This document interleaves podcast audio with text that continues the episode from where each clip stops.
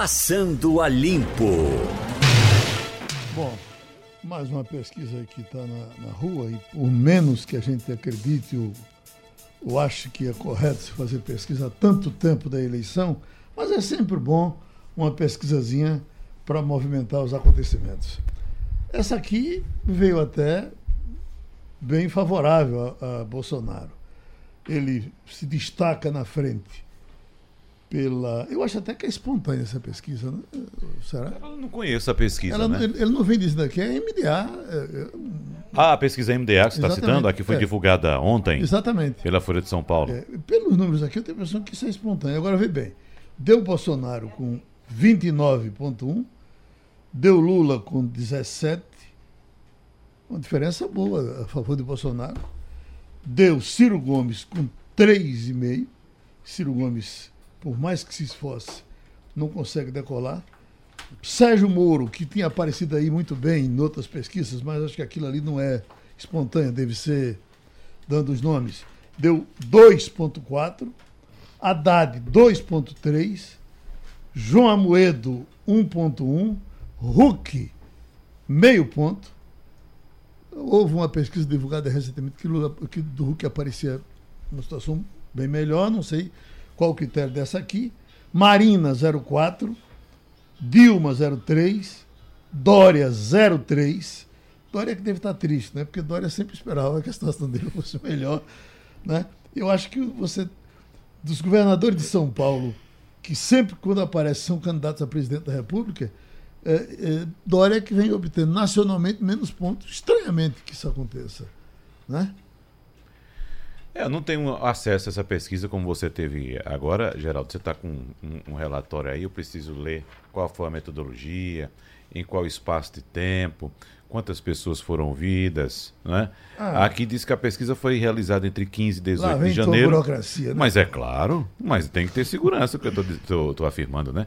Então, a, a, pesquisa diz aqui que foi realizada entre 15 e 18 de janeiro, em 137 municípios de 25 unidades da federação com margem de erro de 2,2, foram entrevistados 2.002 brasileiros. Então, essa, o grosso dessa pesquisa foi divulgado ontem, Geraldo. Eu vi. Pela, pela Folha de São Paulo, apontando inclusive uma melhora na avaliação positiva do presidente Jair Bolsonaro. Do governo, de uma geral. Do também. governo, de uma forma geral. E também uma redução é, na avaliação negativa. Por exemplo, a avaliação do governo Bolsonaro fala aqui que Uh, ótimo foi para 9,5%, era 8% em agosto. Bom foi para 25%, era 21,4% em agosto.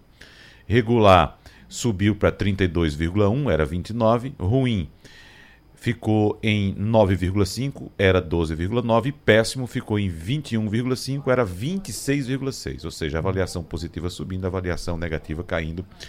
Isso, Geraldo, denota uma melhora, uma percepção da melhora da economia por parte dos brasileiros. A gente percebe que, de fato, o final do ano passado foi melhor, foi mais movimentado.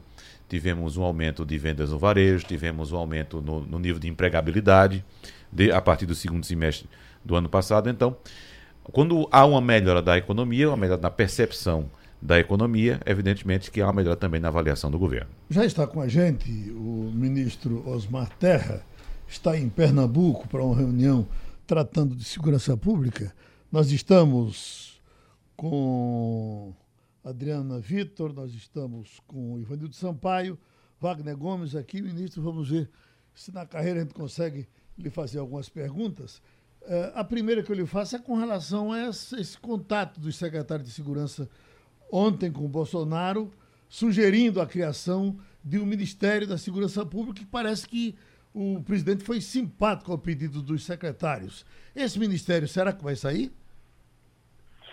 É, bom dia, Geraldo. Bom dia a todos os ouvintes. É, eu, eu, eu acho que hoje, na estrutura que o Ministério da Justiça tem, ele consegue dar uma resposta adequada. Né? Eu acredito que é, o governo teve uma. Na verdade, nós tínhamos um número muito grande de ministérios, né? E foi houve um enxugamento para poder, é, primeiro, organizar melhor os serviços e ter mais é, efetividade né, e economia. Né? Mas eu acredito que o problema não é ter uma estrutura é, específica para a segurança, porque a segurança ela tem que trabalhar integrado igual, né? Tem que estar integrada com a justiça, tem que estar integrada com a área social também, né? Nós, nós estamos aí nos municípios piloto da, do Em Frente Brasil, que o ministro Moro organizou a pedido do presidente Bolsonaro, né? Nós temos aí um trabalho muito forte integrado, né?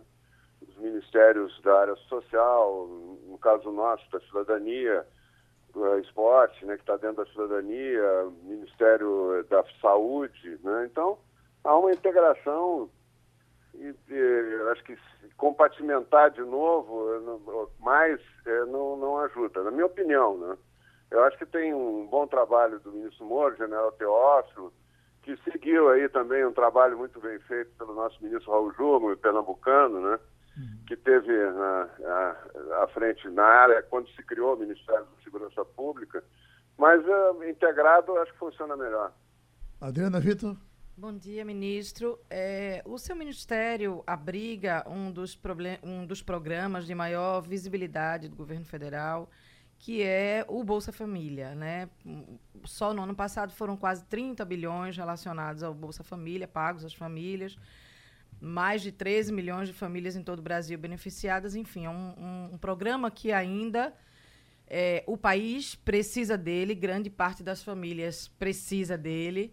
E eu queria saber se o seu ministério estuda alguma possibilidade de mudança no programa, de aperfeiçoamento, de melhora, de correção de rumos, porque, por outro lado, também é um programa que muitas vezes é alvo de críticas pelo fato de, usando o ditado popular, é só dar o peixe não ensinar a pescar.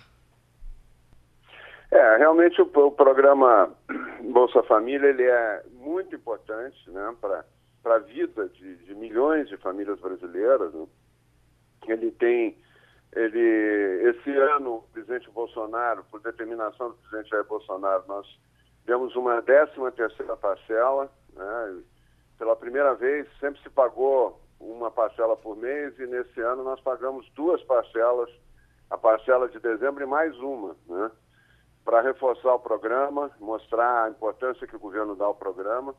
Ele custa, custou o ano passado 33 bilhões de reais, né?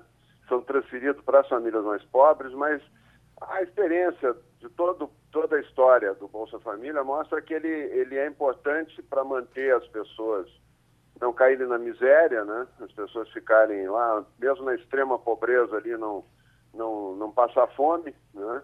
Mas ele não ajuda as pessoas a sair do, do, da condição de pobreza. Né? Ele, ele, foi um programa que, inclusive, ao longo do tempo, mesmo em períodos de melhoria da economia, ele aumentou o número de famílias que precisavam do programa. Então, ele não, não é um programa que, por si só, tem incentivos para elas saírem da pobreza. Né? E, né, no caso, nós estamos pensando um programa, também a pedido do presidente, um aperfeiçoamento do programa. Garantir o que ele já tem, ninguém vai perder nada, quem precisar do programa vai ter, vai ter na forma como está hoje, mas vai ter um, uma série de, de incentivos né, para aquelas, é, não só na área da educação, que é muito importante, como também na área de geração de emprego e renda. Né? Por exemplo, hoje se dá um. Se, se, um dos condicionantes do Bolsa Família é a, presença, a frequência da criança na escola. Né? Mas a criança pode estar cinco anos repetindo o ano. Né? Isso não faz diferença para o Bolsa Família. Né? É, o que nós estamos dizendo é o seguinte: tudo bem, vai se dar a frequência, vai se passar o benefício conforme a frequência, mas vai se dar um prêmio. A família que tiver a criança passando de ano com nota mais acima de 7, por exemplo, vai ter um, um valor maior vai ter um prêmio, um estímulo para ela poder. É, é importante que os filhos é, é, não só fiquem na escola, como passem de ano, tenham um bom desempenho escolar, porque isso é garantia de um futuro melhor para toda a família, né? Então, é, estão criando programas como Primeira Infância, o Criança Feliz, que já ganhou um prêmio internacional, que é para estimular os bebês, né? Hoje se sabe que nos primeiros três anos de vida se, se organizam todas as competências humanas, né? E é por estímulo, por, por, por cuidados. Então, é, nós estamos visitando toda semana quase um milhão de famílias é, hoje no Brasil uh, orientando, dando apoio para o desenvolvimento dos bebês, das crianças pequenas que têm nas suas famílias. Né? Vamos chegar a 3 milhões, que é o total das famílias do Bolsa Família que tem criança pequena. Então, a gente está organizando cursos para os jovens que nem trabalham nem estudam. Né? Os jovens que têm de 18 a 29 anos são 4 milhões e 600 mil no Bolsa Família que nem trabalham nem estudam. Isso é uma tragédia, né? É, porque corta o futuro desses jovens, corta o futuro da família. Então, nós estamos é, promovendo cursos e dando um reforço no Bolsa Família para aqueles jovens que estiverem estudando e estiverem indo em direção ao emprego. Né? Ministro, os, os, nossos colegas aqui estão querendo lhe perguntar, mas eu queria rapidinho lhe perguntar sobre isso, porque o senhor tem uma, já mostrou uma certa rejeição a essa possibilidade do uso de, de remédios à base de maconha. E a Anvisa deu mais um passo a, a, favor disso nesse, nessa semana, facilitando um pouco mais essa aquisição. O senhor já vê isso com simpatia? Não, eu, olha só, eu, eu, os remédios, a, a, maconha é uma droga que causa danos irreversíveis a médio e a longo prazo no cérebro. Né? Usar óleo de maconha, fumar maconha e dizer que está se tratando é um, é um completo absurdo. Né? Até porque a maconha é das drogas a que causa mais, que desencadeia mais psicoses, esquizofrenia, são drogas que são doenças que não têm cura, né? Como a dependência química também não tem cura e a maconha causa um número grande de dependentes químicos. Então, ela é usar o óleo da maconha. A maconha não tem sentido nenhum. Né? São 480 moléculas que tem na, na maconha que causam danos. Tem uma que pode causar um benefício, que é o canabidiol. Eu defendo que se separe o canabidiol e se use o canabidiol né, uhum. como um medicamento na farmácia. É isso que a Anvisa decidiu. A Anvisa não está promovendo a plantio de maconha, pelo contrário, proibiu o plantio, não tem por que disseminar plantio e consumo de maconha no Brasil para causar um dano muito maior. Muitos milhões de jovens já, já têm problema de dependência química, vai aumentar muito mais. Né? Uhum. É só perguntar para as mães que têm filhos, quem perdeu filho para droga, né? perdeu e tem filho que ficou esquizofrênico usando maconha, sabe o que, que eu estou dizendo. Né? Então, eu acho que nós temos que ter uma postura é, é, científica em relação a isso. Se tem uma molécula que causa benefício, temos que garantir que essa molécula possa chegar a todo mundo como um medicamento, como tem na, na heroína, no ópio. É, a morfina é um derivado do ópio, né? mas ela é uma molécula separada, usada em situações muito especiais, em, em atendimento dentro de hospital, né? em emergências, né? E está é, tá correto, ninguém propõe que as pessoas usem heroína ou, ou, ou fumem ópio para se tratar quando estão com dor, né? Então, é, há um, há um, ninguém está propondo plantar cocaína, plantar a folha da cocaína para que tem um remédio que é anestésico, que sai da cocaína, né, que é a lidocaína. Ninguém está propondo isso. Por que estão propondo? Isso é uma, tem o interesse da grande indústria do Canadá, da grande indústria americana e de grandes empresários brasileiros que querem promover a liberação das drogas, querem ganhar dinheiro, eles não estão preocupados com a saúde de ninguém. Eles querem ganhar muito dinheiro com a dependência, com o vício, né? Como se ganha já com o álcool, né? Então eu acho que essa, essa é isso que nós temos que evitar, piorar essa situação. O Brasil vive um, uma tragédia com a, com a questão das drogas. Nós temos que diminuir essa tragédia, não aumentar. Né? Uhum. Ivanildo Sampaio. Bom dia, ministro. Eu sei que esse caso não está diretamente ligado ao seu ministério, mas como é uma questão de cidadania, eu queria saber do senhor como é que o senhor vê essa questão de cada vez mais serem civis assassinados por ações da polícia, especialmente no Rio de Janeiro. O senhor concorda com isso? O senhor concorda com a ação da polícia? O senhor acha que é exagero? Como é que o senhor vê essa questão? Olha, eu acho que nós estamos numa situação muito difícil na questão de segurança pública, né? Foram, foram duas décadas de omissão, né? É, se tratou a segurança pública com, fazendo cara de paisagem, o governo federal nunca se preocupou, os governos estaduais pisando em ovos. Aliás, Pernambuco é, teve um avanço e, e depois teve um, um retrocesso, né? No, no, período do Eduardo Campos aí teve um avanço importante, né? Eu sei do esforço que o governador está fazendo, mas é, houve um, uma piora dos indicadores. Nós estamos, o Brasil não pode ser o país que mais morre gente no mundo por homicídio. Né? O Brasil bateu recorde. A China tem sete vezes a população do Brasil e morre quatro vezes menos pessoas por homicídio. É, os Estados Unidos morre é, cinco, quatro vezes também menos gente até do, do, que o Brasil e tem uma população maior que a do Brasil. Quer dizer, não tem cabimento. O que está precisando é, é, é, ter leituras, tem que ter pena pesada para quem comete atos de violência, é, desde o, e, e, quem trafica droga também. Né? Tem que ter uma, uma, uma lei, tem que tirar da rua essas pessoas para elas não cometerem crimes continuados, né? E tem que ter uma polícia prestigiada. A polícia tem que ser prestigiada. Não pode ficar falando mal da polícia porque matou um cara, porque a polícia está no meio do fronte, está no conflito. Às vezes vai matar ou morrer. Né? Eu acho que a polícia tem que se defender, tem que ter é, garantias para exercer sua profissão. Eles não podem ser só as vítimas do dia, né? os policiais. Então, a, a, é, tem que fortalecer a polícia, dar condições e ter leis que, que façam com que as pessoas que pensam em cometer um crime é, não, não cometam, né? porque isso é um, é, faz parte da condição humana. Todo mundo tem é, um, instintivamente uma avaliação de custo-benefício.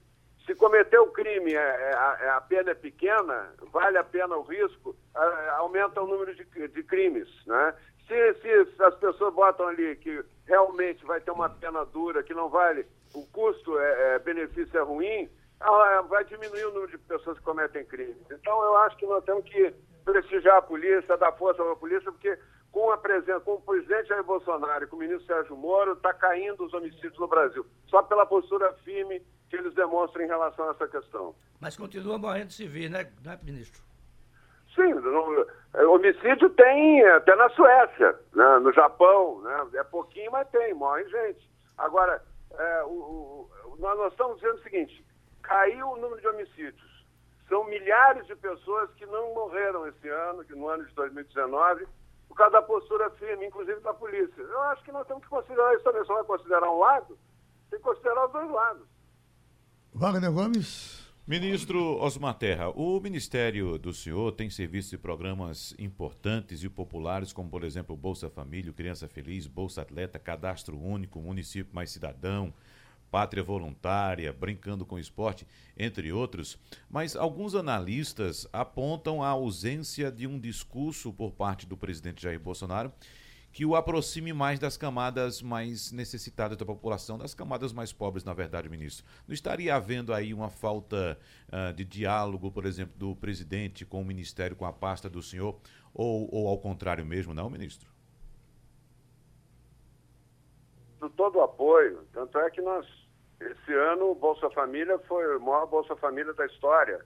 Né? E mesmo corrigindo os valores com a inflação, foi o maior Bolsa Família da história. Então, é, o presidente tem, tem dado todo, todo o respaldo para que as políticas sociais aconteçam. Né? O Ministério tem sido, nas discussões, inclusive, com as restrições que a economia é, impõe, né? mesmo assim, tem sido um ministério que tem tido força para agir, concentrou uma série de programas que não existiam antes na área social. Eu acredito que o presidente Bolsonaro é um homem, é, primeiro, é um homem humilde, que vem de uma família muito pobre, né? Ele sabe o drama que as pessoas vivem, ele sabe as dificuldades. Agora ele tem a missão de, de primeiro, ele está conseguindo o maior programa social da, de todos, que é reduzir o desemprego. É, o programa social não é só ficar transferindo renda, tem que dar oportunidade de trabalho para a população. E está melhorando isso. Está melhorando a economia, está melhorando a venda, está melhorando o emprego na indústria, está melhorando o emprego, está caindo o índice de desemprego. Né? Isso é um avanço extraordinário. Para um país que ficou quatro anos em recessão, a recessão começou no governo Dilma ali em 2014, o Brasil teve um crescimento negativo quatro anos consecutivos. Isso nunca tinha acontecido na história do Brasil. Esse foi um fato extraordinário. É, então, é, o que está se fazendo agora é recuperar isso está começando essa recuperação praticamente em um ano. Né? Então, o presidente Bolsonaro tem uma postura firme em relação a essas questões, tem uma visão de longo prazo, de estadista, e é isso que nós precisamos. Ministro Amaterra, uh, uh, uh, um programa que tem aqui no Recife, que está sendo muito bem visto, bem elogiado por todas as pessoas que chegam até ele, que é o programa do, do Compaz. O senhor, inclusive, é, mais uma vez que está no Recife, certamente já conhece o Compaz. Há possibilidade de se estender para outros estados? É, o Compaz é um belo programa, né? é um programa que eu já conheci, já vim visitar, inclusive é, com o Raul Henrique, que é o meu, meu amigo, o deputado Raul Henrique, me, me trouxe, me, me levou para conhecer o programa aí, junto com o prefeito. Eu acho que é um programa muito bem estruturado é, é uma estrutura que tem um custo elevado, mas é uma estrutura importante. Nós estamos criando a Estação Cidadania, que é uma estrutura que lembra um pouco a estrutura do, do Compass, tem o mesmo objetivo que o Compass, que é juntar atividades culturais, esportivas e de atendimento social nos, na periferia dos bairros mais pobres. É, e esse, nós já inauguramos no ano passado 40 estações de cidadania, e nós achamos que é um bom programa, que tem que ser prestigiado e que tem que ser é, tem que inspirar o programas semelhantes nos outros estados. Nós vamos dar apoio para isso. Né? Uhum. Eu, quando fui secretário de saúde do Rio Grande do Sul, fui oito anos secretário de saúde, nós criamos um programa de prevenção da violência e ele é um programa que não só tem ações é, é, nas escolas, ações é, é, na, na, na, casa das pessoas, como é, exige estruturas desse tipo também. Ministro, foi muito bom ouvi-lo novamente. Boa estada aqui em Pernambuco. Boa sorte para os seus encontros. Eu que agradeço. Um grande abraço. Um grande abraço aí a todos os ouvintes. Pronto, o ministro Osmar Terra falou com a gente. Falar na situação do goleiro Bruno é sempre uma, uma coisa delicada. Agora está aqui. Esse já deve ser o quarto emprego que ele perde. Ele teve o primeiro, teve o segundo, acho que o terceiro. Recentemente na Bahia, agora era mais um o operário de Campo Grande já estava com ele contratado, mas houve uma pressão grande e ele não vai poder fazer a ressocialização dele no, no operário, porque o clube acaba de dizer que não aceita dentro das críticas que recebeu. Ele vai passar por isso para onde ele for. Agora, você imagina o seguinte: nós não temos pena de morte, nós não temos prisão perpétua. Nós temos um camarada que já passou 11 anos na cadeia. Está agora no processo. Isso, é, eu acho que Bruno é o grande exemplo de que ressocialização no Brasil é uma coisa quase impossível. Né? É difícil, mas o caso dele foi um crime bárbaro, né, Geraldo?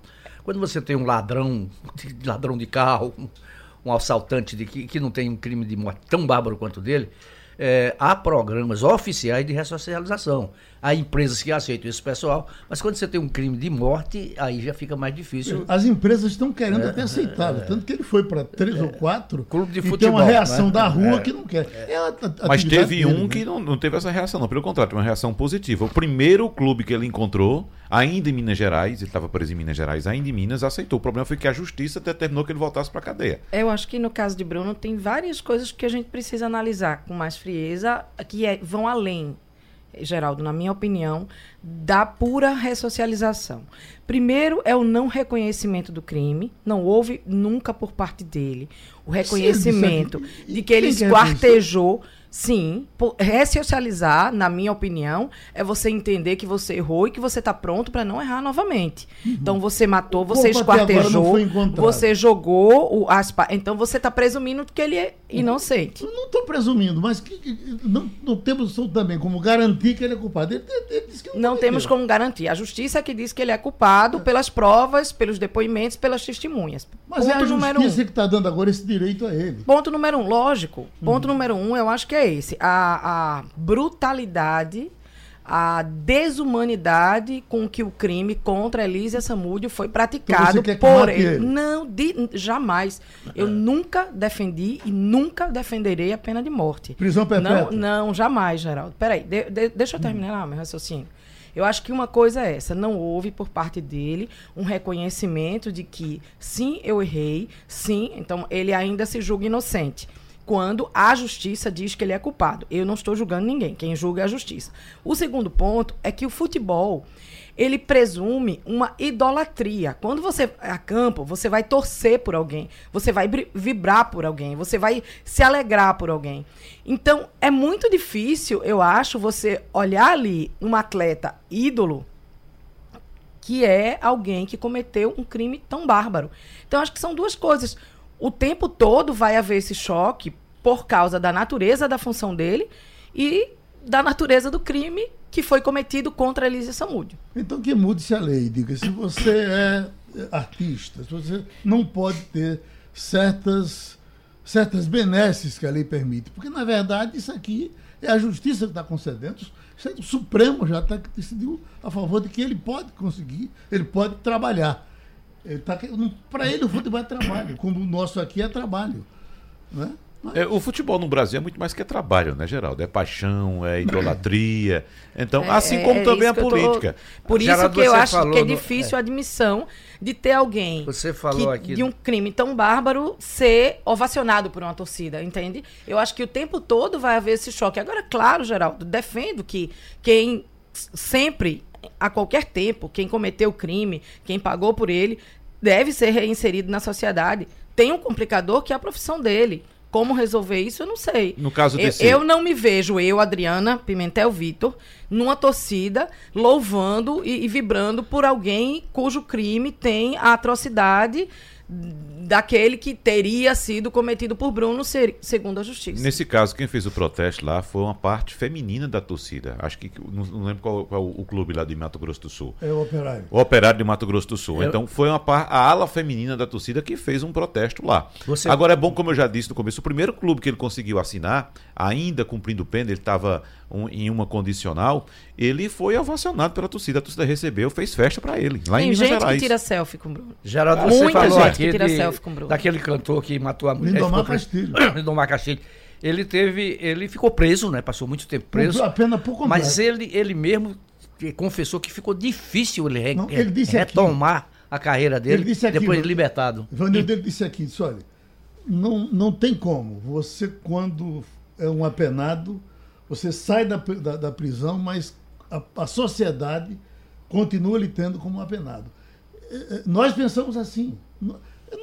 A, a rigor, nós somos muito mais pela vingança do que pela recuperação. Vamos pensar assim de um modo geral. É, mas o, o Brasil, o, a sociedade não, brasileira tem lá os, seus, os seus os seus apreços pelo, pelo, pelo delinquente, Geraldo. Eu já citei, a gente estava falando também aqui a respeito do caso Bruno.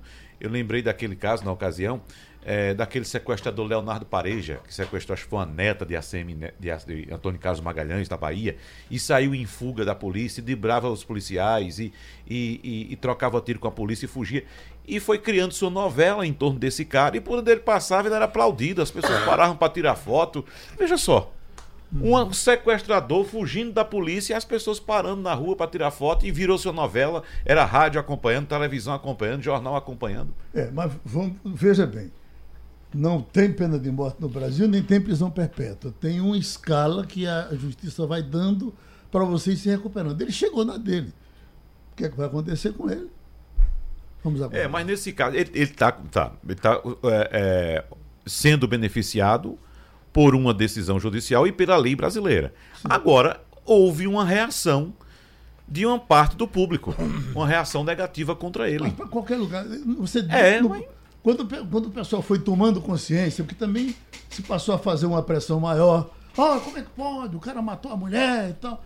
Mas é, é uma situação delicada. Do mesmo jeito que ele foi aplaudido no primeiro clube lá em Minas Gerais, dessa vez ele encontrou um revés. Ele aqui já estava contratado. Aí, pois é. é. Pois é. É complicado. É difícil. É difícil. É, mas aí são as pessoas. O público teve essa reação ele está exatamente sendo beneficiado por uma decisão judicial. Ou cumpriu parte da pena, ou cumpriu a pena toda. Bom, é outra história. Agora, a reação do público, quem é que pode conter? O Brasil caiu no ranking de combate à corrupção na percepção popular. O que teria acontecido para isso? Bom, essa é uma, é uma, uma classificação internacional, Geraldo, que foi publicada, todo ano é publicada essa classificação, apontando que o Brasil agora ocupa a posição de número 106 no combate à corrupção. Veja só. Antes chegou a ocupar a posição 105, subiu, voltou para a posição anterior. O Brasil fica muito atrás, veja só, de países latino-americanos como a Argentina, que ocupa a posição de número 66, o Chile, que ocupa a posição de número 26, a Colômbia está em 96, Cuba tem a posição de número 60, o Equador 93 e o Uruguai a posição de número 21. E o Brasil está na posição de número 106. Isso é o índice de percepção da corrupção, é o índice internacional elaborado pela ONG Transparência Internacional, que atribui notas de 0 a 100 a países com base em pesquisa e relatórios sobre o setor público e é percebido por especialistas e executivos de empresas no que diz respeito à prática de corrupção. Uhum. Então, o Brasil, veja como está atrás, inclusive, dos irmãos latino-americanos. Você pega um país com a população do Uruguai, um país desse tamanho assim, não, não, é, são números diferentes para você comparar. Eu acho que essa pesquisa mas tem que é ser muito bem explicada é para você entender. Não, o que, que eles fazem, né? Não, é. Esse, esse, é um ranking internacional, geral. Todo ano sai. Aí, por exemplo, o, os 10 países menos corruptos. Tailândia. Os de sempre. Os de sempre. Dinamarca, Dinamarca Nova Zelândia. Estou dizendo na sequência, do primeiro para o décimo, certo? Dinamarca, Nova Zelândia, Finlândia, Singapura, Suécia, Suíça, Noruega, Holanda, Alemanha e Luxemburgo. Agora, os 10 mais corruptos. Veja a diferença de percepção de um para outro. Veja onde estão localizados os menos corruptos e Rússia, qual a situação Rússia, dos mais corruptos. Veja só: Somália, Sudão do Sul, Síria, Iêmen, Venezuela, Sudão, Guiné Equatorial, Afeganistão, Coreia do Norte e Líbia. Ou seja, aqueles que têm menos abertura aqueles menos democráticos, aqueles uhum. menos desenvolvidos do ponto de vista social e econômico são os mais corruptos. Ao contrário, os mais bem desenvolvidos, melhor índice de desenvolvimento humano, os que respeitam mais os direitos individuais, os mais democráticos, são os menos corruptos. Os grandões aí estão fora também, né? A gente sabe que tem corrupção. Que... Estados Unidos, Quando... Alemanha. Não, não significa dizer que esses 10 aqui que eu citei, Dinamarca, Nova Zelândia, Finlândia e tal, não tem corrupção. Corrupção existe em todo lugar do planeta, no e... setor público e no setor privado. A questão é da percepção de combate à corrupção. Assim. Então, é... é muito mais difícil ser um ladrão na Dinamarca do que ser na Somália. É isso que eu ia dizer, justamente no ponto, eh, Wagner, que é a percepção de como isso está sendo combatido. Se, por um lado, entre os 10 menos você não tem nenhum latino-americano, entre os 10 mais você tem a Venezuela, né? E o diretor executivo do Transparência Internacional no Brasil, que é o, o, o órgão responsável pela pesquisa, diz que o resultado reflete um ano de poucos avanços e muitos retrocessos na luta contra a corrupção no Brasil, que para ele o discurso não é suficiente, que são necessárias práticas efetivas de combate à corrupção. Não adianta você né, falar eu, eu, e não, agir. Eu não sei se pode ser chamado de corrupção, mas, por exemplo, a cadeia dos bancos suíços, os grandes bancos suíços, aceitaram a vida inteira Sim. depósitos secretos de traficante de droga, de ladrão, de vendedor de arma, dos nazistas foragidos. Sim. Então, isso é Mas isso mudou atualmente, viu? É, atualmente mudou. Eles eles mas é, eles não estão aceitando mais, não. Mas aceitaram. Passaram a denunciar. É, passaram a denunciar. O depósito, quando chega lá, se o depósito não tiver uma origem lícita. Sim, mas isso antes era considerado corrupção ou era considerado uma prática normal? Não, antes era, era considerado paraíso fiscal. Esses países eram. Inclusive o Uruguai, aqui do lado, que foi considerado durante muito tempo paraíso fiscal, combateu também essa prática. Não aceitar mais esse tipo de dinheiro ilícito. Recentemente a gente festejou muito essa possibilidade de rico ser preso no Brasil. Eu acho que isso está se acabando. A gente vai voltar para o que era antes. Tá certo?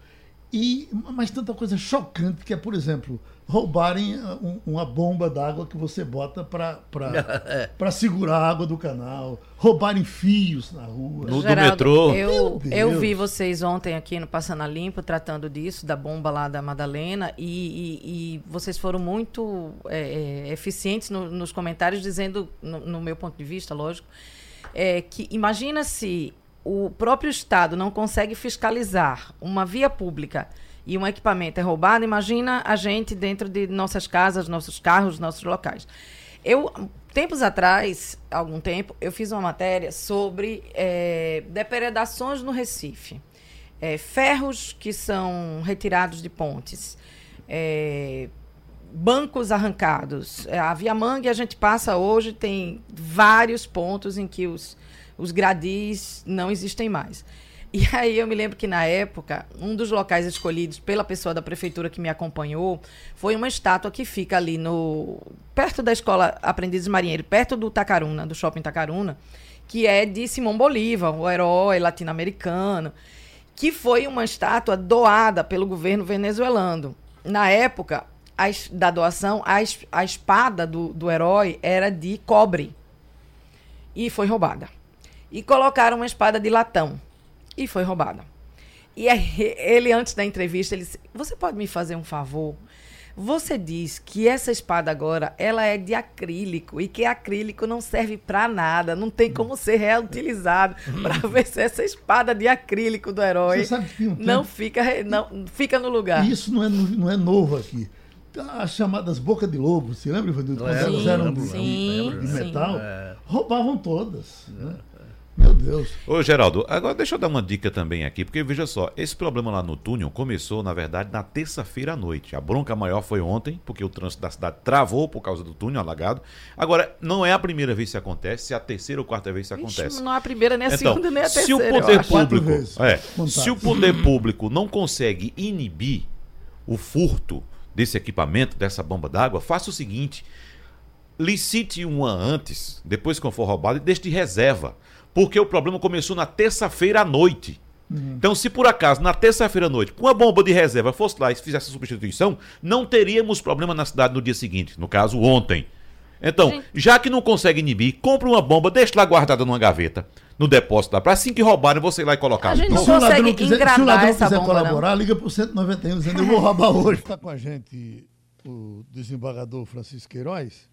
Está aqui, eh, essa, essa que repercute tanto a partir de ontem. A manchete hoje é Fux marca posição em juiz de garantias e irrita Toffoli. Todo mundo sabe, Toffoli chegou dizendo que esperasse um pouco, 60 dias, 120 dias e tal. No dia que, que Fux eh, assumiu, mandou eh, eh, alongar por tempo indeterminado a execução. César Maia, César Maia não, Rodrigo Maia já reage dizendo que Fux desrespeitou o Congresso com a decisão que tomou. E eu queria, nós queríamos então que o senhor entrasse nesse assunto, doutor Francisco. Quem tem razão nisso aí? É, veja, Ge- Geraldo, há, mais ou menos uns 15 dias antes de qualquer decisão, eu, tinha- eu fiz um texto sobre a criação do juiz de garantia, é, entendendo e posicionando sobre a inconstitucionalidade dessa figura. Inclusive, mandei o texto para o ministro Fux, mandei é, para o ministro presidente do, do corregedor do CNJ, que é o presidente da comissão, e para várias pessoas. Todos acusaram recebimento. Coincidentemente, é, a minha posição é basicamente a do ministro Fux.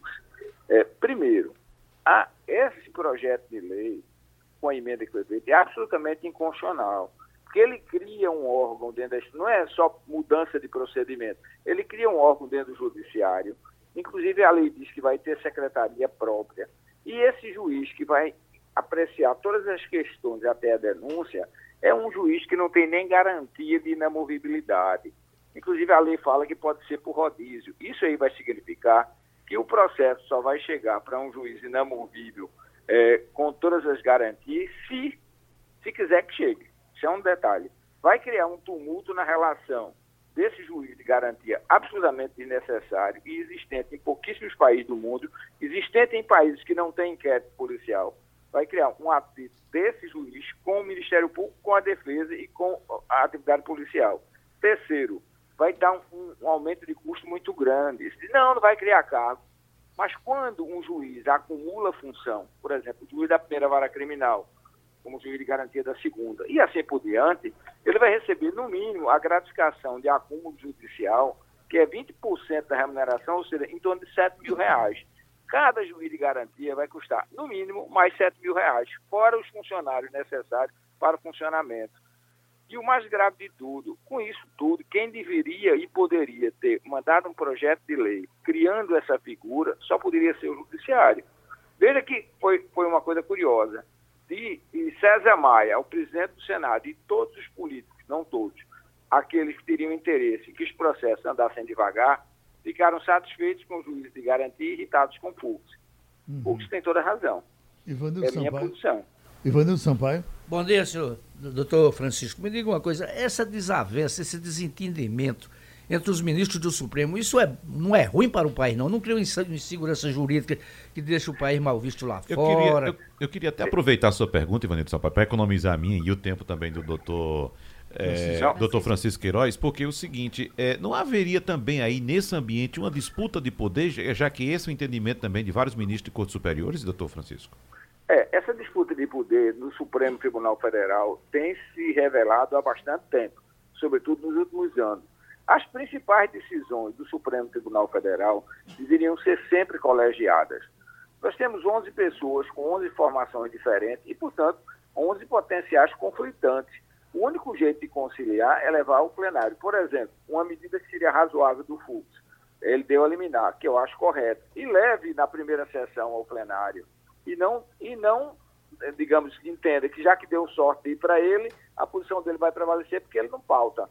Entendeu? Eu penso que todas as decisões do Supremo, individuais, deveria o legislador, aí o legislador deveria estabelecer que no máximo em 60 dias deviam ser levados ao plenário. Aí seria decisão do colegiado acabou. Mas em, enquanto ficar decisão individual, por exemplo, a decisão é, do, do Toffoli, no meu entender, é aberrante. Ele, ele, ele resolveu legislar. Esse tipo de procedimento tem juiz de garantia, aquele não tem. O processo que for de competência do tribunal não tem juiz de garantia. Ora, se o juiz de garantia se entende relevante para que quem instrui não julga, é, tem que ser também nos tribunais. Eu acho o contrário. Eu acho que quem vai ter conhecimento adequado para julgar com isenção é o juiz que presidiu a instrução. Ele que vai conhecer o processo. E não um terceiro. Um terceiro que vem de lá sem nem ter garantia de nada. Uhum. Essa é. Agora, sobre essa questão, eu concordo inteiramente. Essa, essa, esses julgamentos isolados, como se fossem ilhas e não como se fosse um conjunto, isso prejudica muito o Supremo Tribunal Federal. Adriana Vitor. E a imagem do judiciário. Adriana Vitor. Bom dia, desembargador. A gente está tratando de, de dois dos maiores representantes do STF, né?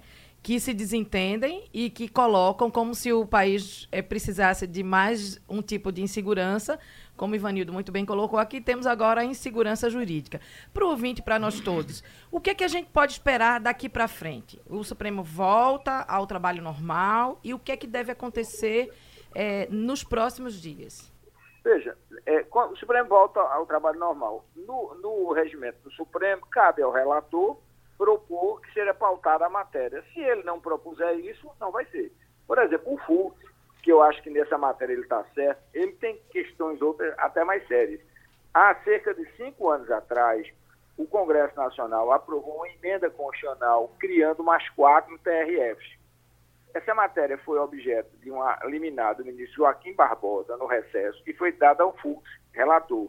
Ele não levou ao plenário. Então faz cinco anos que um ministro do STF barrou uma emenda constitucional aprovada por dois terços do Congresso Nacional. Está errado. Eu não estou discutindo o conteúdo, estou discutindo na forma. Então, o Supremo usa, é, uma das técnicas dele é de não julgar. E isso todos os ministros, ele, embora não concordem de conteúdo, usam a mesma forma. O ministro X entende que uma matéria ele pensa e pode perder no pleno, atua como político, aí ele não pauta. O outro ministro faz a mesma coisa numa matéria diferente. Então, está errado. Pronto, a gente agradece ao ex-desembargador, professor de Direito, Francisco Queiroz, uh, a colaboração com o Passando a Limpo. Está com a gente o secretário de Justiça, Pedro Eurico. Nós entrevistamos na abertura do Passando a Limpo o ministro Osmar Terra, que está visitando Pernambuco, inclusive numa visita a entidades do governo do Estado, e alguma coisa da fala do ministro desagradou ao, ao Estado. O que foi, uh, Pedorico? Geraldo, bom dia, bom dia a todos. É o seguinte, eh, nós temos o maior respeito pelo ministro Osmar Terra, pela sua tradição, sua luta na área de políticas sociais. Mas na área da política de segurança, eu acho que ele se equivocou redondamente. Ele falou de que houve uma redução da criminalidade no período de governo do saudoso Eduardo Campos e que agora o governo voltava a ter um, o Estado voltava a ter um recrudescimento da questão da criminalidade, do aumento do CVLI, o que rigorosamente não é verdade. Eu acho que o ministro Osmar está redondamente mal informado. Veja, por exemplo, que nós tivemos, ao longo de 24 meses, reduções mensais de, de números de mais de 27% do número de CVLI e também de crimes contra o patrimônio das pessoas. Pernambuco está trazendo agora no governo Paulo Câmara os números de 2013, que foi o melhor ano do governo Eduardo Campos na área de combate à criminalidade. Acho que essas declarações muitas vezes são infelizes porque confundem a opinião pública. E essas coisas não podem ser tratadas é, simplesmente de uma forma é, sem é, embasamento, sem informações. Se o ministro quiser, a qualquer momento, a gente manda os números para ele para deixar claro o que está acontecendo em Pernambuco, que é um revigor, um revigoramento dos números positivos da época de Eduardo Campos, agora com o governo Paulo Câmara. Aí, a gente agradece a, a participação do secretário de Justiça, Pedro Eurico. Passando por aqui um amigo que vem fazer doação de cadeira de rodas. Tudo bem, amigo? Tudo bem, bom dia. Tudo certo. É, 400 cada uma. 400 né? cada uma? Tem cinco aqui. Cinco cadeiras, meu Deus do céu. que gente boa. Quer, é, é, quer bater palma pro cidadão? Eu bato. Qual é o seu nome? Tadeu. Seu Tadeu, muito obrigado, tá viu? Bom, até logo. Boa, Boa sorte, sorte e apareça mais vezes, tá viu? Bom, obrigado. Felicidade. Escute, com relação a essa. Tem alguém perguntando aqui. Ricardo da Madalena. Me informe qual a acusação de corrupção que foi encontrada em algum ministério de Bolsonaro. Isso é por conta da percepção que nós falamos há pouco aqui. É, mas a, essa percepção não é do governo, é a percepção de país. Do país. De país. É, e é mas, histórica. Mas se quiser falar da questão do governo, Bolsonaro não está mais tão virgem quanto estava quando, quando chegou. Você deve notar, Ricardo, que desde a, da, da, do surgimento de Queiroz, esse misterioso lá, eh, colaborador da família, que o pessoal do Bolsonaro fica segurando aqui, pedindo a justiça lá para não apurar, deixa para lá, deixa para cá. O envolvimento de Flávio Bolsonaro até agora não foi muito explicado. Ah, ultimamente tem se falado muito do irmão de Bolsonaro que está traficando influência. Isso eh, foi a partir de anteontem. O irmão de Bolsonaro que estaria traficando influência, isso não é uma coisa confirmada, mas pelo menos a notícia está na rua, até agora não foi demitido. Teve o que mais? o, o, uh, o, ministro do Turismo, Isso, seguro, teve o que mais? O da comunicação. É, é. O, o, tá, a Folha de São Paulo vem batendo muito nessa, no beneficiamento. De um geral, o da né? comunicação é um negócio grave. Né? É, é muito grave. É, muito então, beneficiamento da própria empresa, do secretário uhum. em, em, contratos ligados ao governo. Eu acho que a lei fatos... diz claramente que o servidor público não pode assumir cargo público sendo sócio de empresa privada que tenha relação direta com a atividade que ele vai exercer. As acusações mais... contra Flávio também respingam na primeira-dama com cheque nominal meu... para Michele Bolsonaro. Né? A então, meu ver, um... são as coisas que mais impactaram na opinião pública, são o envolvimento, o provável envolvimento, ninguém tem prova disso, né? Do, do, um dos filhos de Bolsonaro com as milícias, uhum. né? com essa questão também da rachadinha, e agora o secretário de imprensa com é, trabalhando em benefício próprio. Tem uma matéria de ontem da Folha de São Paulo que fala do irmão de Bolsonaro que não tem um cargo público no governo, Exatamente. mas que estaria é, por trás de diversos contratos ligados ao governo federal e especificamente em São Paulo, que ele participa de eventos é, oficiais. Eu vou tentar achar o nome dele aqui, Renato Antônio, acho que é isso. Renato Antônio Bolsonaro. Renato Bolsonaro. Renato Bolsonaro. É. E aí que ele é, beneficiaria projetos ligados ao governo sem ter cargo público. E como ele se desloca muito, pelo, principalmente pelo estado de São Paulo, mas não só por São Paulo, é, a reportagem pergunta quem paga os, os custos de passagem e hospedagem do irmão de Bolsonaro. E segundo a reportagem da Folha de São Paulo, não houve resposta para essa pergunta. BNDES diz que valor pago para auditoria é quatro a cinco vezes maior do que o aprovado em sua gestão. O ex-presidente. Você sabe como era isso, né? O, o, o ex-presidente, quando saiu, uma das razões de sair foi porque, cadê? Você não conseguiu apurar nada do, da Caixa Preta? Ele só já tentou, mas não, não, não, não conseguiu. Aí entrou aquele bem novinho, disse: Eu vou botar para arrombar e gastou 48 milhões. E não e, tem nada, né? E deu a mesma resposta. Ô, Geraldo, isso é questão de foco. Veja só, se a Operação Lava Jato focasse suas ações desde 2014 nos contratos, certamente não encontrar nenhuma irregularidade. Foi o que a Operação Lava Jato fez. O caminho do dinheiro, o inverso. O dinheiro chegou em quem? Chegou em fulano de tal. Então vamos seguir. Veio de onde Veio esse de dinheiro? Onde? O, o, o, que a Lava Jato fez foi seguir o dinheiro para entender o, o, o processo da corrupção. Não é isso? Quando você vai no contrato, a- o- os órgãos públicos eles têm os cuidados. Imagina se o cara bota no contrato, né? Tô levando aqui 5%. o cara vai botar no contrato um né? negócio desse, né? Mas o- é, a matéria que mostrou é, a auditoria feita por dois, duas instituições, uma internacional, os caras pesquisaram mais de 48 milhões de documentos. É não é brincadeira, não. Exatamente. Cruzaram o número com o número, não encontraram irregularidades nos financiamentos feitos pelo BNDES, como se supunha. Mas não foi é, isso. Não é apenas uma análise, né? Não é apenas contrato, uma análise. É foi, cruzamento é, de é, dados. Cruzamento e- de dados. Até telefonemas. mais Eles, até telefonemas eles acompanharam, né? É, enfim. é, não é para você duvidar desses caras, não. Eles têm um nome azelado. Ah, sem dúvida, sem dúvida. Mas é, é, também a informação é. Ele, ele foi nos contratos, né? Principalmente nisso, né? Os contratos. Mas, Geraldo, como você tem um contrato daquele, você vê é, a- as ramificações que esse contrato tem. O, contrato, a Friboi contratou, ele- eles pesquisaram a Friboi. Eles pesquisaram os, os, os, é, os, órgãos que foram beneficiados com o empréstimo. Eu não sei a questão Essas política. dita- essas é. ditaduras Agora, que levaram é, dinheiro, cada época, delas, é, né? É, agora, dinheiro. essa contratação dessa doutoria, auditoria não foi feita pelo governo Bolsonaro, foi feita ainda pelo governo Temer. Essa segunda já foi o de Bolsonaro. Ah, foi Bolsonaro. É, mas é- essa maior Essa foi de- do governo essa, Temer. Essa de 48 milhões? Sim, Não, governo não, Temer. não. Foi- essa, essa é do já foi atual. Essa, essa é do ministro, do, do presidente atual. A outra do outro presidente é que ele disse que pagou, pagou- parece que pagou 12 milhões e esse pagou 48. Uhum. A- a- aquele que chegou a ser ah, insinuado para presidente da República, inclusive, quando saiu de lá. É, é Paulo. Paulo, Paulo, Paulo, um economista, né? É, é, exatamente. Paulo- Paulo- foi, foi presidente do BNDES também. Dois Exatamente. presidentes do É. BNDES perderam o emprego porque não, não abriram o número, como o Bolsonaro pediu. Eu quero abrir a caixa preta do BNDES. Não foi aberto, ele mandou o cara embora. Então agora foi aberto e não conseguiram encontrar nada. Quando tem uma festa de Mirella hoje, é?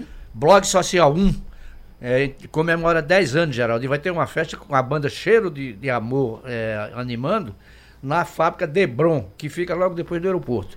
E, segundo a nossa querida Mirella, tem 400 convidados que confirmaram a presença. Vai ser uma bela festa para esse é, Blog Social 1. Então terminou o Passando a Limpo. Terminou passando a limpo. Passando a Limpo.